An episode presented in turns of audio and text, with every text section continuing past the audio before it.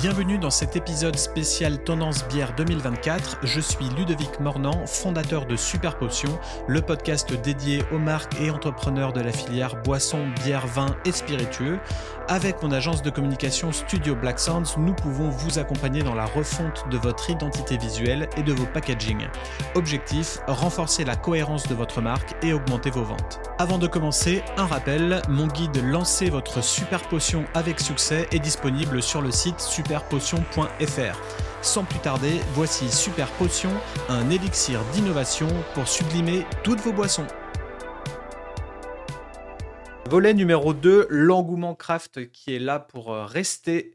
Et oui, et oui, euh, on est en 2023, fin 2023, début 2024, et le segment IPA est toujours aussi florissant. Euh, donc on présente plus maintenant euh, l'India Pale Ale, bien que le consommateur lambda, je pense pas qu'il sache vraiment que IPA veut dire ça au final. Mais par contre, ça n'empêche pas que euh, quand il va dans un magasin, quand il regarde en rayon, il cherche en gros le mot IPA. Et j'ai l'impression que c'est un petit peu une bataille en, branding de qui va mettre le mot IPA en plus le plus gros possible pour être visible de loin. Et au final, un exemple pas plus tard que je sais pas, qu'il y a deux ou trois semaines, j'étais à, j'étais à Casino et une dame de, je sais pas, 55-60 ans euh, m'a demandé si je m'y connaissais en bière et parce qu'elle cherchait une, euh, une IPA. Et, et, du coup, bah, c'est ce qu'on lui avait demandé d'acheter. Donc, c'est peut-être ses enfants ou autres qui lui avaient demandé d'acheter ça. Mais, mais du coup, ça en dit long sur le truc. Et, et moi, ça m'a fait rigoler en tout cas. donc, forcément, j'ai essayé de la conseiller au mieux. Euh, bien qu'il n'y avait pas non plus un choix de fou. Mais bon, en tout cas, on est dans le segment IPA, NEIPA, double IPA, triple IPA, tout ça. Euh, donc de l'aromatique, euh, du houblon à gogo.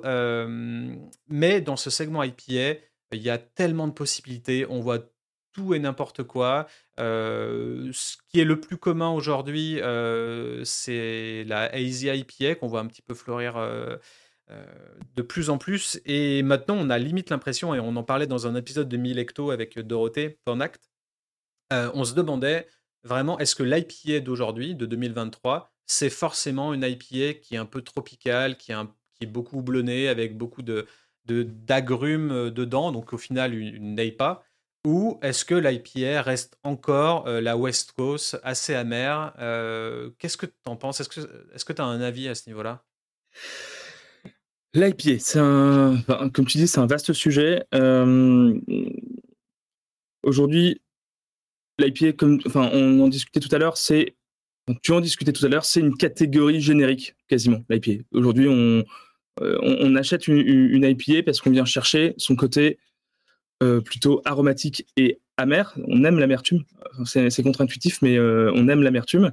Euh, aujourd'hui, ce qu'on remarque, c'est que finalement, euh, l'IPA, c'est plus une tendance, c'est une mode, quoi. C'est vraiment, euh, c'est vraiment ancré dans notre consommation habituelle.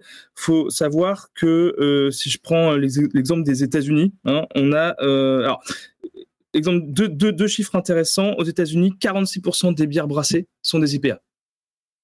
Ah Déjà, euh, dans, enfin des crafts, hein, des, bières craft brassées sont des IPA. Et autre chiffre que j'avais renoté, c'était que 67% euh, des consommateurs de bière euh, vont aller se tourner vers le rayon des bières de spécialité en GMS.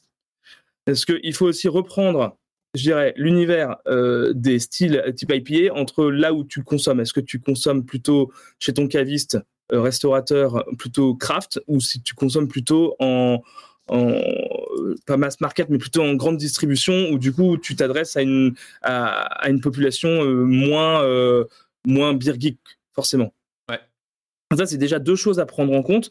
Si je parle de la partie GMS, on a l'IPA qui est bien représentée. Aujourd'hui, cette IPA, elle est plutôt aromatique amer euh, classique West Coast, mais le, ce qui arrive vraiment sur le marché, tu le disais, c'est tout le côté euh, Naipa. On avait justement des exemples avec euh, des gros acteurs, donc Ninkasi, Montblanc, Pays Flamand, Castelin, donc avec avec leurs différentes références. Goudal, on en Goudal, on en a déjà parlé l'année dernière sur le podcast. Et, et, on voit que cette année, on a des, des acteurs qui arrivent vraiment avec voilà la brasserie Castelin donc qui fait la, la ch'ti qui est nationalement connues, et là qui arrivent ici avec un, marketing, un branding, un design, une modernité qui, qui casse les codes de, de, eux, ce qu'ils ont l'habitude de, de, faire sur leur gamme, leur gamme classique. Ouais, et, et, alors pourquoi finalement pourquoi est-ce qu'on arrive à, à ça? Parce que on a des bières qui sont moins amères, avec un parfum qui est plus intense, et ça correspond plutôt pas mal au palais des Français, hein, qui sont quand même des, consommateurs de des avertis, hein, avec une richesse aromatique. C'est peut-être ce qui a fait que les hard se sont un peu cassés la gueule. Euh, le côté un peu négatif de toutes ces naipas, c'est quand même le prix, euh, qui, est, assez impactant. Donc, comment euh, réussir à, maintenir cet engouement sur les bières houblonnées avec l'impact prix? Sur le consommateur. Maintenant, si on regarde plus le côté euh, craft euh, spécifiquement, hier j'étais euh, chez un de un super concept dans une cave qui s'appelle Opiness, qui est juste à côté à, côté du lab, et où ils ont une, une gamme de, de, de, bières. craft plutôt bière geek bien bien fournie et je regardais je regardais le rayonnage j'avais facilement 50% de style IPA et avec une grosse tendance sur double IPA, triple IPA. On parle de DDH, on parle de TDH maintenant. Euh, on parle d'un style qui est un blend entre une DIPA et une NEIPA et on parle de NEDIPA, N-E-D-I-P-A. Euh, N-E-D-I-P-A ouais, tout à fait. Le blend, ouais, voilà. ça, c'est Il faut toujours trouver des, nouvelles alternatives de style. Euh, on n'en a même pas parlé tout à l'heure, mais il y a, parce qu'il y a aussi les IPA sans alcool. Il y a Lagunitas qui sort la IPNA, euh, alors, ça doit être chez Heineken, ils doivent bien aimer euh, créer des, nouveaux styles de bière. Euh. bon, je pense que Vier, ça devenait d'avant Heineken, mais, mais voilà, c'était la, petite, la petite remarque. moi, ce que j'avais envie de parler aussi, c'était de, la cold IPA. Alors, attends, juste, on était encore sur la, sur la NEIPA. il, faut le, il faut le dire, en, en, GMS, ça commence vraiment à arriver. Et le fait de marquer NEIPA en gros, maintenant, c'est quasiment comme si on mettait IPA en gros. Au final, c'est un moteur d'achat. Et, et, on voit toutes les brasseries artisanales plutôt classiques commencer à arriver à, à, mettre une NEIPA dans leur core range. Et, et, ça devient maintenant quelque chose de, vraiment demandé et de, et de connu pour bah, pas la plupart des gens. Enfin, moi, je vois mes, mes potes qui sont pas spécialement en beer geek. Aujourd'hui, ils jurent que plus que par la, la NEIPA, clairement. Et au bout d'un moment, il faut limite arriver à s'en dégoûter pour retourner à l'IPA classique ou au blonde classique, pour aussi un petit peu sauver des sous-sous dans son porte-monnaie, parce que généralement, les, les sont, sont, quand même plus chers. Et, et voilà. Mais est-ce qu'au final, le consommateur va pas s'en dégoûter de, de cet arôme trop, trop floral tout le temps, trop agrumé, etc. Ou est-ce que, contrairement euh, à ça, c'est pas quelque chose qui l'attend de base et il serait pas déçu d'avoir quelque chose de trop amer, sachant que l'amertume, c'est pas la c'est pas la chose qui est la plus euh, recherchée euh, chez les Français au final. Ce qui déjà, ce qui est intéressant aussi, de, je voulais le, ressouligner, c'était le, consommateur, il est aujourd'hui à la recherche de notes fruits et de, de notes fruitées, aromatiques et de douceur plus que d'une marque en tant que telle. C'est ça qui est fou en fait aujourd'hui. C'est ça qui évolue. C'est qu'on n'est pas à la recherche de la dernière euh, euh Claude Water, euh, Fauve, Eddie Topper qui était une des premières NEIPA ou, ou encore qu'est-ce qui fait des, très bien bon voilà ou temps tout le monde fait des, ou Piggy tout le monde fait des tout le monde fait des et des Hazy donc aujourd'hui on cherche plutôt ce style de bière là qu'une marque en tant que telle et effectivement ça va dépendre des, hum, je pense, des consommateurs, euh, soit qui sont très très tournés sur le houblon, ou d'autres qui, qui, qui sont peut-être un petit peu lassés. Je pense euh, peut-être à, aux, consommateurs euh, de bière avertis depuis plusieurs années, qui ont, parce que il y a des consommateurs qui sont arrivés dans ce mouvement craft en découvrant justement la Easy IPA. Et c'est ça qui a débloqué le truc et qui fait qu'il y a eu un le premier. Voilà, toi le. Je me souviens très bien de nos premiers échanges.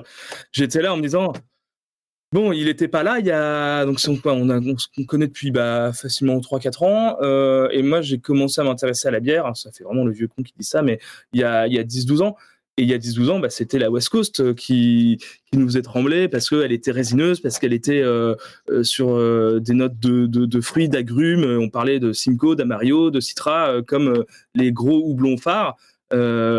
Aujourd'hui, c'est Simcoe et l'Amario et c'est quasiment inconnu au bataillon vis-à-vis de, toutes les innovations qu'on a sur le côté Easy. Mm. Et moi, personnellement, mais je suis plutôt, je sais que, enfin, je suis plutôt dans, la, dans le côté tradition, héritage. Euh, je reviens plus aujourd'hui à des, choses un petit peu euh, back to basics entre guillemets. Euh, c'est ce qu'on peut voir aussi apparaître aux États-Unis, aussi parce que c'est des bières qui coûtent moins cher à produire tout simplement.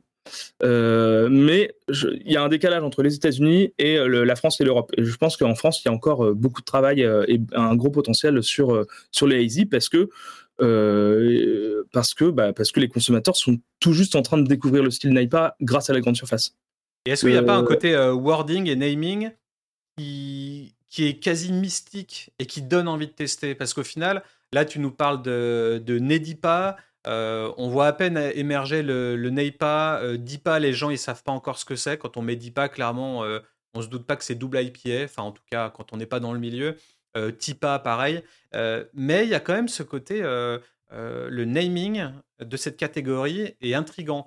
tu rajoutes après DDH, on a quasiment l'impression que même en tant que consommateur lambda qui va acheter sa bière, on est un petit peu savant tu vois ce que je veux dire? À, acheter ça On se dit, ah tiens, il y, a des acronymes qui donnent ça, c'est que ça doit être craft, c'est que ça doit être authentique, c'est qu'il doit y avoir euh, une recette mystérieuse et je vais ramener ça en soirée et ça va être cool parce que c'est nouveau. Je ne sais pas si tu ressens ça aussi, cette tendance euh, geek qui, euh, qui fait en sorte que le consommateur a l'impression d'acheter un produit qualitatif, authentique et maîtrisé.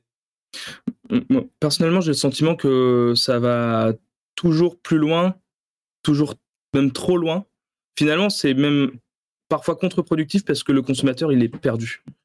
Euh, ça m'arrive de, déjeuner euh, avec des, clients, des entrepreneurs, des gens qui sont pas du, même des personnes qui sont pas du milieu de la bière. Je les emmène dans mes adresses que j'aime bien autour, du labo. Et, euh, là, on a quatre types de d'IPA différents. Et le, déjà, le consommateur, il est complètement perdu. Il sait, il sait pas ce que c'est. Et finalement, ça devient tellement compliqué qu'on n'a pas le temps de présenter chaque style un à un quand on présente une carte de bière. Euh, et donc, il y a un décalage entre euh, la connaissance technique du brasseur et son consommateur. Euh, et, il faut quand même revenir, je pense, sur des termes qui sont aussi rassurants pour, comprendre. Je pense que le, je regarde ici, j'en ai ici, voilà, la Arpus ici, TDH Strata Nelson IPA, euh, bon, effectivement, déjà, euh, c'est un jargon qu'il faut connaître. Et, euh, c'est clair. Qu'est-ce que c'est? C'est Strata, c'est une région. Nelson, c'est c'est un acteur. voilà, c'est quand même c'est hyper c'est hyper technique en fait. Et c'est hyper technique parce qu'on on est sur un sur un sur une consommation type geek. On est quasiment sur du j'avais découvert ce mot-là, le prosumer entre guillemets, euh, mais qui derrière euh, qui drive, euh, ça drive quoi comme volume? Oui, c'est clair. Et après, est-ce qu'on n'est pas aussi dans cette dans cette idée où le consommateur français, il a le vin en héritage et du coup qui dit être français dit forcément connaître tous les cépages de France, ce qui n'est déjà pas le cas. Mais il y a quand même ce truc où on est content de, de connaître un Cabernet Sauvignon, un, euh, un, cépage comme ça, des grenages. Des... Ou, la dernière petite appellation pas connue euh, qui fait fureur euh, dans les salons vin nature. Quoi. Ouais, et puis après, il y a aussi le côté prescripteur. Quand tu as un bar aujourd'hui, tu vas aussi proposer des, des produits, enfin, tu es déjà plus connaisseur, donc tu vas éduquer le consommateur sur qu'est-ce qui est bon en fonction de, de son palais, etc. Pareil, c'est le travail des cavistes au final. Mais, mais bon, je, je, crois beaucoup au fait que l'auto-éducation est de plus en plus là euh, en France et que les gens de base euh, connaissent un petit peu mieux le produit bière et du coup ils vont aller vers des choses qu'ils ont envie de boire euh, sans forcément être être drivé par, par quelqu'un d'autre. Enfin, bon, après, il y a, y a, de tout. Hein. Ça, ça peut rester une généralité, mais, mais bon on parlait de la. Aujourd'hui, la, frontière euh, grande distribution caviste, elle est de plus en plus fine, voire quasiment inexistante, dans le sens où on, a, commence à avoir des caves à bière, enfin des caves à bière dans le sens euh, rayon, rayon bière dans les, dans les grandes distribs, qui sont hyper fournie.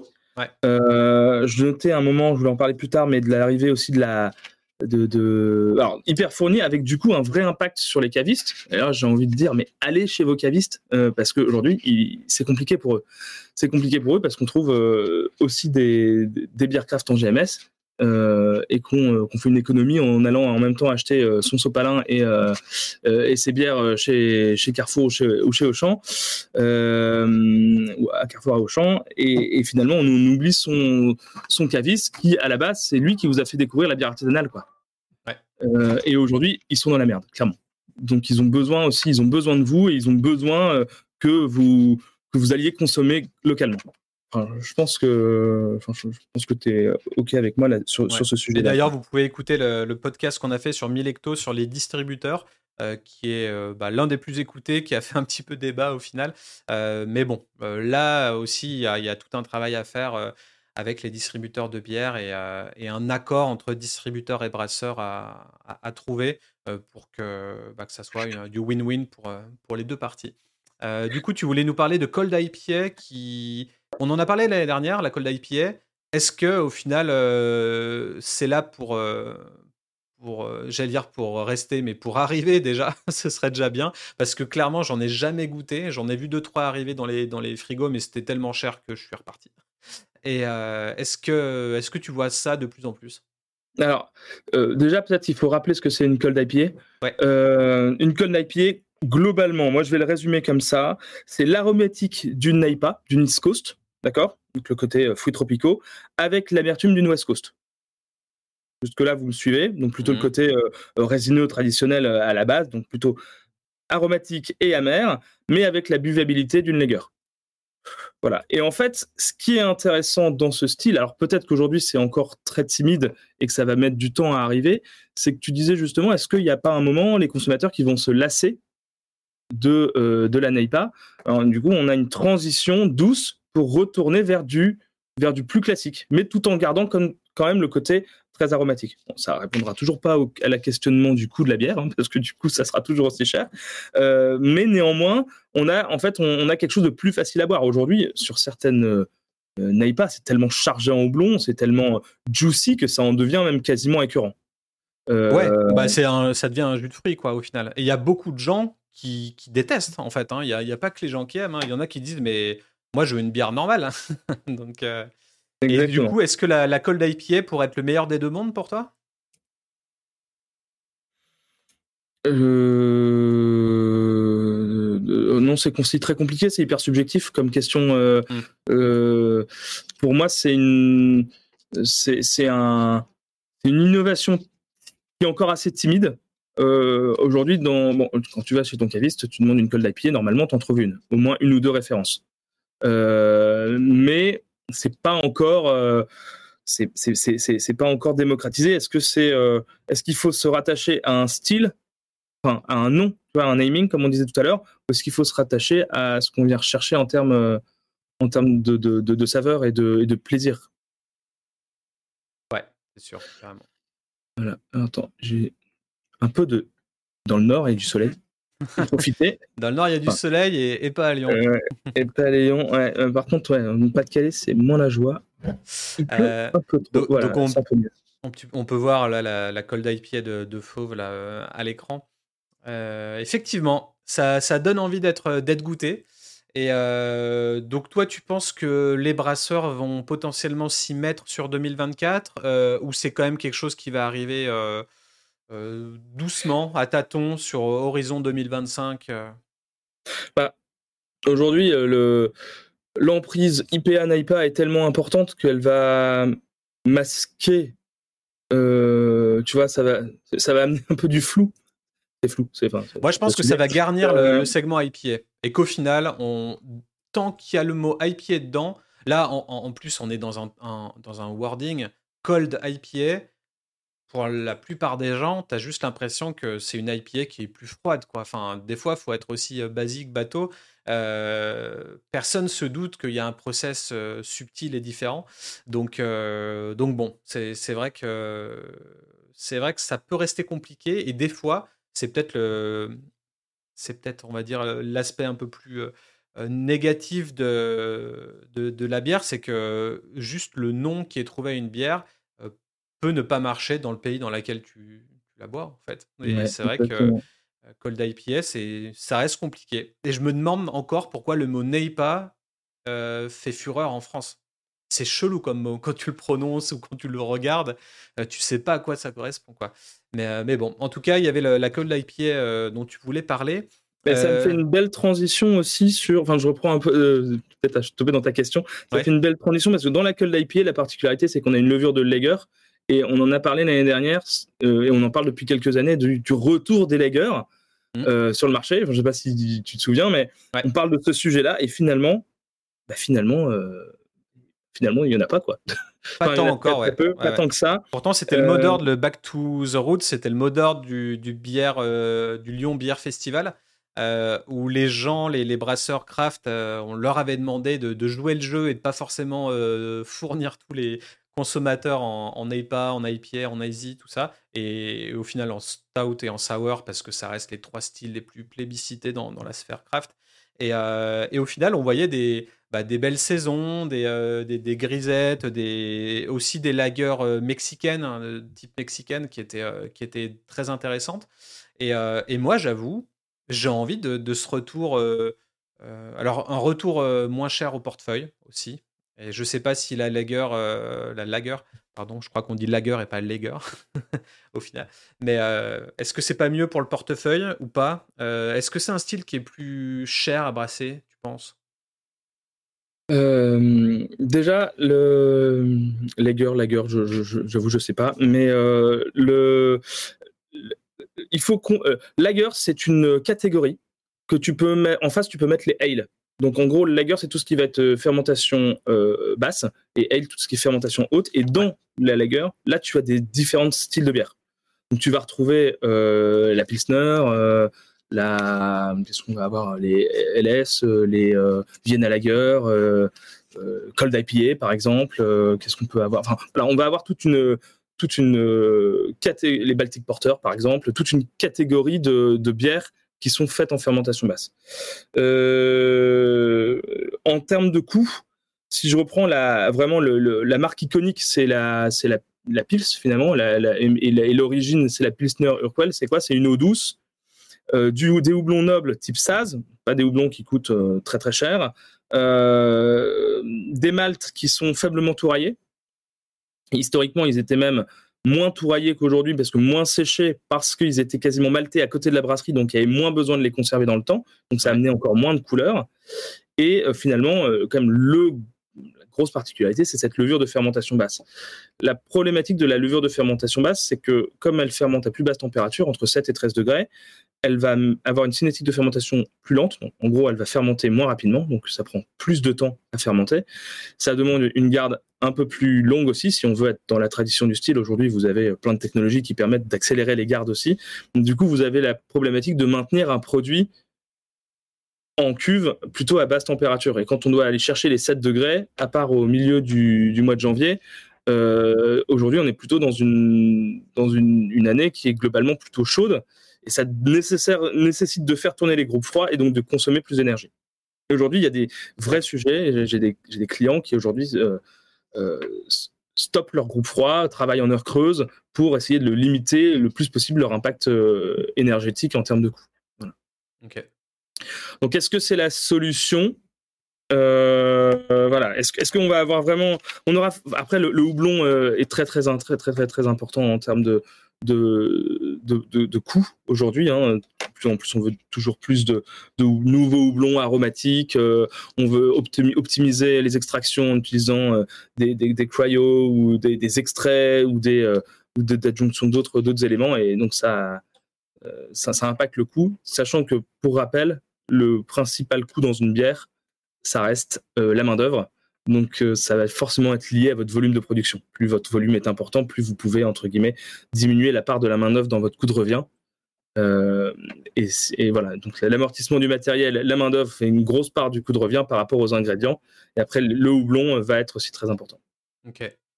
Et, euh, oui, je, me demandais aussi, pour cet engouement craft, est-ce que le soutien aux brasseurs locaux peut amener une recherche de produits plus authentiques, notamment bière de garde, etc. Est-ce que c'est quelque chose qui, fait sens pour 2024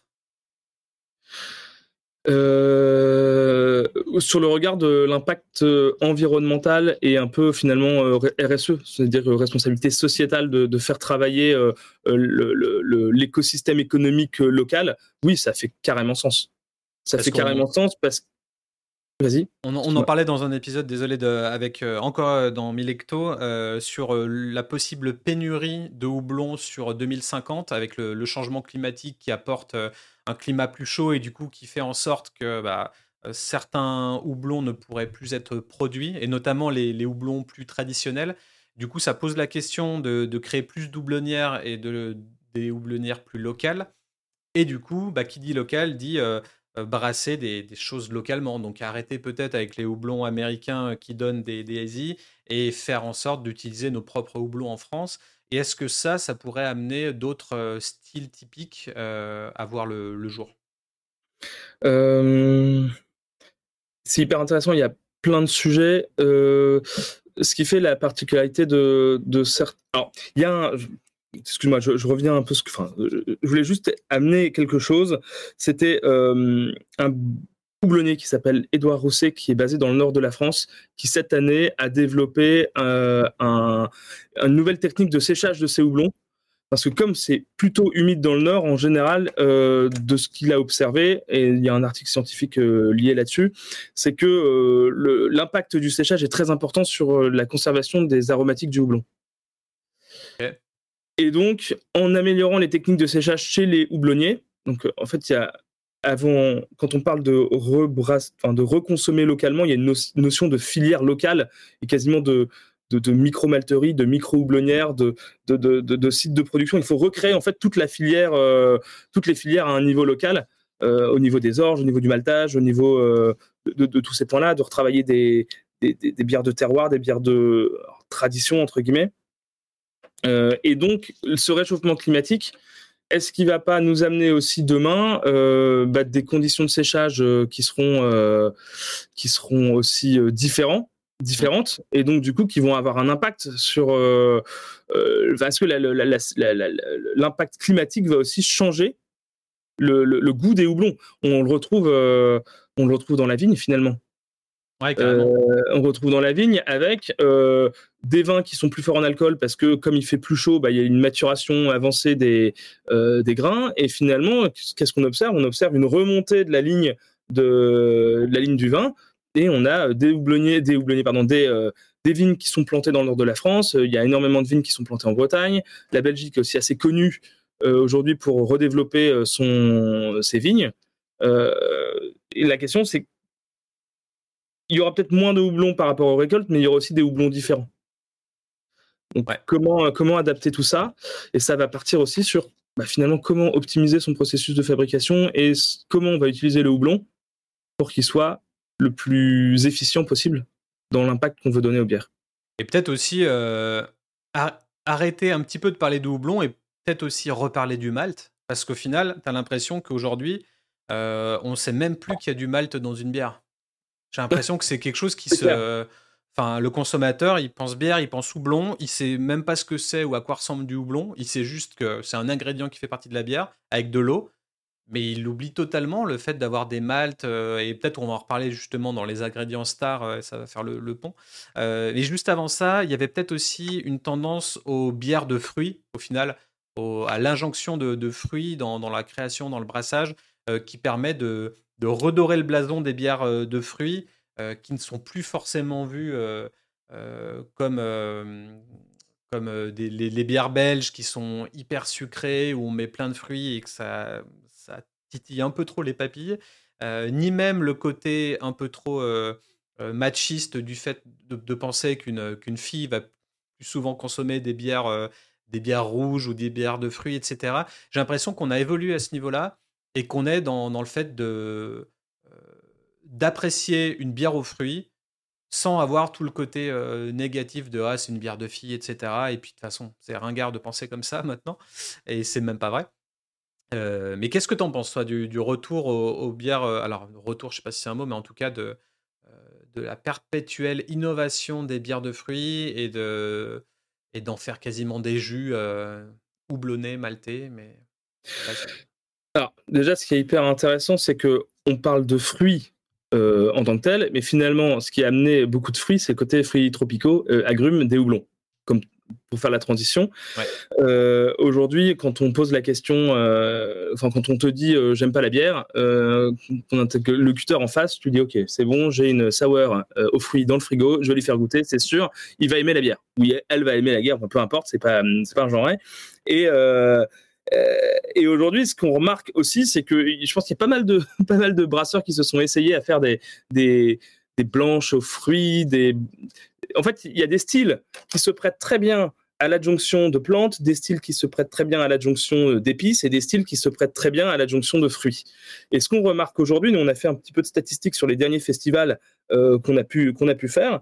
Euh, on remarque que 15% des bières présentées par les brasseurs, c'est un festival, hein, donc c'est dans un cadre spécifique, ce sont des sours. Et 100% de ces sours sont avec une adjonction de fruits. C'est fou. Et finalement, c'est mmh assez logique parce qu'un fruit, c'est quoi? C'est un mélange d'acidité, de sucre et d'arôme. Donc euh, ça va très très très bien se, s'assembler. Euh, on est sur, des accords complémentaires avec le style sour. Que en général, une bière avec du vrai fruit fermenté euh, dans une bière blonde, une blonde à la framboise, c'est jamais très bien, enfin blonde. Je veux dire une, une ale, pas une sour à la framboise, c'est jamais un, rendu qui est, qui est top quoi. Ouais. Et puis on a tendance à penser aux bières aromatisées. À l'époque, on se faisait un demi-pêche, un demi-citron, enfin ce genre de truc. Euh, je sais même plus d'ailleurs si ça se sert au bar, ça, ou si ça se demande encore. Il y a peut-être moyen, mais, euh, euh, mais du coup, oui, ça fait le pendant entre, entre la bière aromatisée d'antan et, et peut-être même le segment kombucha, etc. Parce qu'au final, une bière acide, potentiellement que les gens qui aiment les bières acides aiment le kombucha ou ce genre de, de sensation sur le, sur le palais, sur les papilles. Mais est-ce que toi, tu vois ça comme un segment assez porteur? Le côté sour et stout, j'ai l'impression que c'est vraiment encore typé bière geek, tout comme les, bières élevées en fût. J'ai pas l'impression que le consommateur d'aujourd'hui est prêt à, acheter ça à tout prix en grande surface, en magasin je pense qu'il y a quelques années, euh, l'arrivée de ces sours, de ces bières de fermentation mixte, de ces bières élevées en barrique, c'était des produits qui étaient exceptionnels. Ça, c'était, euh, ça n'existait pas et ça arrivait et on, l'achetait ces bières-là parce que euh, on découvrait quelque chose de nouveau. Mmh. Aujourd'hui, tout le monde fait ça quasiment il y a beaucoup de brasseries qui a sorti sa sour, qui a sorti. Euh, il y en a qui le font parce que euh, tout le monde le fait et parce que les consommateurs en veulent.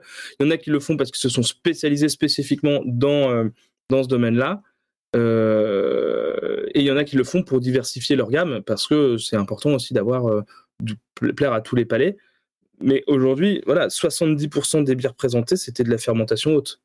Euh, et euh, on retrouvait, alors dans la fermentation haute, on retrouve euh, des, toutes des bières noires, etc. Mais ça restait relativement, relativement timide. là où il y a une vraie, une vraie tendance encore aujourd'hui, c'est le fait de. On parlait de retourner au basique, mais finalement, on, a énormément, je trouve plus en France encore que dans d'autres pays, peut-être, le jeu des, adjonctions de plantes, d'épices, de fruits. Euh, avec des justement un travail sur euh, justement sur la sur, c'est finalement peut-être notre côté un peu gastronomique qui revient mmh. sur euh, l'association des saveurs, comment je vais. j'adore, il y a un bouquin, il est où J'adore ce bouquin, on le sort à chaque fois. Je crois qu'on avait déjà parlé. la science du goût qui va travailler sur sur les, sur, sur les accords qu'on peut faire entre les plats et comment on va peut-être on va venir mettre en évidence, euh, faire relever un plat avec, euh, euh, avec une épice. Et aujourd'hui, on va pouvoir travailler tous ces sujets-là avec l'adjonction de, de vanille, de tonka, très à la mode d'ailleurs. Mmh. ou alors encore, là dernièrement, on a fait des essais avec un extrait de chêne liquide qui, en une petite goutte, on sent pas le bois, mais ça redonne de la, de la, de la, du corps? Du corps, du relief, de la complexité au produit. Euh, je dirais qu'il y a vraiment un, sujet sur, euh, sur cette, sur cette tendance-là. Ouais, c'est vachement intéressant. Moi, j'en ai vu pas mal des, des blanches euh, au teint ou des, des choses comme ça. donc l'injonction de, plantes, même de piments aussi, j'ai l'impression que les, les, breuvages pimentés commencent un petit peu à, à, à, arriver. J'ai l'impression que cette notion de piment et de, et de piquant avec le gingembre, avec le, bah, le chili ou ce genre de choses est vraiment à la mode et on le voit notamment, c'est peut-être tout bête, mais quand tu regardes YouTube et que tu vois les humoristes et que tu vois la chaîne, euh, enfin l'émission euh, Hot Ones euh, avec Kayan Kojandi, et les, toutes les stars qui sont interviewées en, mangeant de la sauce piquante, tu dis, bah, mine de rien, la sauce piquante commence un peu à être hype elle aussi. Et bah, c'est pas étonnant au final que ça puisse se terminer dans, dans, nos breuvages. Et il y a aussi énormément ça qui est utilisé, je trouve, dans les spiritueux sans alcool ou dans tous les sans alcool pour donner cette sensation d'ivresse ou d'alcool qui n'existe pas j'ai l'impression qu'ils utilisent le poivre ou le piment pour, pour donner un petit peu de, la consistance à leur, à leur bah, boisson. C'est des marqueurs qui sont très forts, qui sont facilement identifiables aussi, donc tu peux te rattacher aussi sensoriellement parlant à quelque chose. Et puis c'est des marqueurs qui vont, des ingrédients qui vont donner de la, de la contenance il n'y a rien de plus désagréable. Moi, je prends l'exemple du genre le, nectar de pêche, tu vois, le nectar d'abricot que tu prends parce qu'à l'époque, tu n'avais pas d'autre solution en, boisson sans alcool. Mm. Euh, et tu as ton, ton, pote à côté qui prend sa bière et toi, tu prends ton nectar d'abricot et euh, tu, la, tu, le bois en deux gorgées et que ton IPA, bah, tu as le temps de la boire tranquillement parce qu'il y a de l'amertume, parce qu'il y a la longueur en bouche. Et tout le challenge de ces bières sans alcool ou de ces euh, boissons sans alcool, ces spiritueux sans alcool, ça va être de, de reproduire euh, la vraie sensation de, boire un, entre guillemets un, serious drink, tu vois, une boisson d'adulte finalement, pas juste une boisson sucrée qui est facile à boire, une limonade en trois gorgées tu l'as terminé, alors qu'un tonic, bah, pour le coup, on va jouer sur l'amertume euh, de la quinine et, euh, et, donc ça prend plus de temps à, déguster. Donc le fait d'avoir plus de complexité, c'est un, un marqueur qui est hyper intéressant. Ouais, ce qui est fumé aussi, ça marche bien. Euh, bah, là, on en reviendra peut-être plus quand on parlera des ingrédients ou des, ou des nouveautés. Et pour le coup, je pense qu'on peut peut-être clôturer ce volet euh, euh, du craft qui est là pour rester. sauf si tu avais peut-être une dernière chose à dire. J'ai peut-être une transition. pour terminer aussi, nous, ce qu'on a pour reparler un peu de ce qu'on a proposé en festival euh, et qui fait peut-être justement la jonction entre le sans-alcool et l'alcoolisé, c'est euh, cette notion de panaché ou de radler. Euh, on a envie d'y croire en fait. Mmh. on a envie d'y croire dans le sens où la radler, donc c'est cet assemblage entre une, bière et, une limonade, ça vient du historiquement d'un d'un, je crois que c'était un restaurateur qui avait un surstock de limonade et de bière et qui a décidé de, de, de, blender sa limonade avec sa bière et qui a, qui a créé euh, le, le fameux Radler, le fameux panaché. Et où là, on va justement bah, répondre à plein de besoins, c'est-à-dire à la fois euh, travailler sur des ingrédients euh, sympas, voilà, tu vois sur tes images, farfouille de la façon, euh, euh, pamplemousse, il y a quoi, melon, euh, enfin pastèque, melon d'eau, c'est watermelon. Melon d'eau, c'est une marque canadienne. C'est vrai, c'est dire, ça dû être québécois, effectivement. clémentine, et puis on va répondre donc aux, faiblement alcoolisés. et à la fois, on, on parle bière, bah, c'est hyper intéressant, surtout qu'on peut. alors, en termes de stabilité, c'est un petit peu plus compliqué parce que quand on commence à rajouter du sucre et des fruits, il faut en général pasteuriser ou utiliser des conservateurs. Mais par contre, on peut très facilement aussi le, mettre en place dans, euh, dans un bar. C'est j'ai un bec de limonade ou d'un soft drinks et j'ai un bec de bière. Je fais l'assemblage des deux et je teste. Et vous pouvez, vous pouvez, tester plein de choses comme ça. Vous pouvez tester un cidre craft et une bière. Vous allez avoir des résultats qui sont hyper intéressants et gustativement. Parfois, on se prend une vraie claque. Nous, on s'est éclaté euh, avec l'équipe. Euh, Alexis qui a, qui a, développé ça avec nous. Euh, on a fait une, une limo piment gingembre qu'on blendait avec une, une Easy IPA. Hmm. C'était fou. On a fait aussi également une limo concombre menthe qu'on appelait la Tatiski. On n'a pas encore déposé le nom.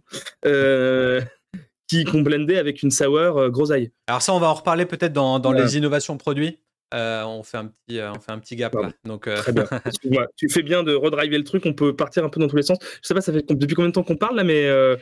Eh ben, ça fait 1h, 1h10, mais t'inquiète, on, est là et c'est toujours, toujours autant passionnant. Donc, on va partir sur le volet numéro 3 qui sont deux nouveaux ingrédients stars pour 2024. et là, on va parler de, de pas mal de choses des levures, des maltes, des houblons.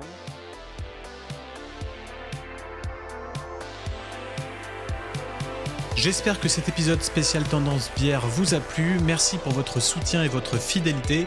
N'hésitez pas à partager l'épisode sur les réseaux sociaux, WhatsApp, euh, Instagram, LinkedIn. Je mets beaucoup d'efforts dans la création de contenu utile pour la filière brassicole. Si ce travail vous satisfait, n'hésitez pas à me le faire savoir. Les marques de bière intéressées par un épisode dédié peuvent me contacter par mail à l'adresse bossfinal@superpotion.fr. Super Potion est une émission concoctée, produite et réalisée par Studio Black Sounds. C'était Ludo à l'antenne. À la prochaine. Ciao ciao.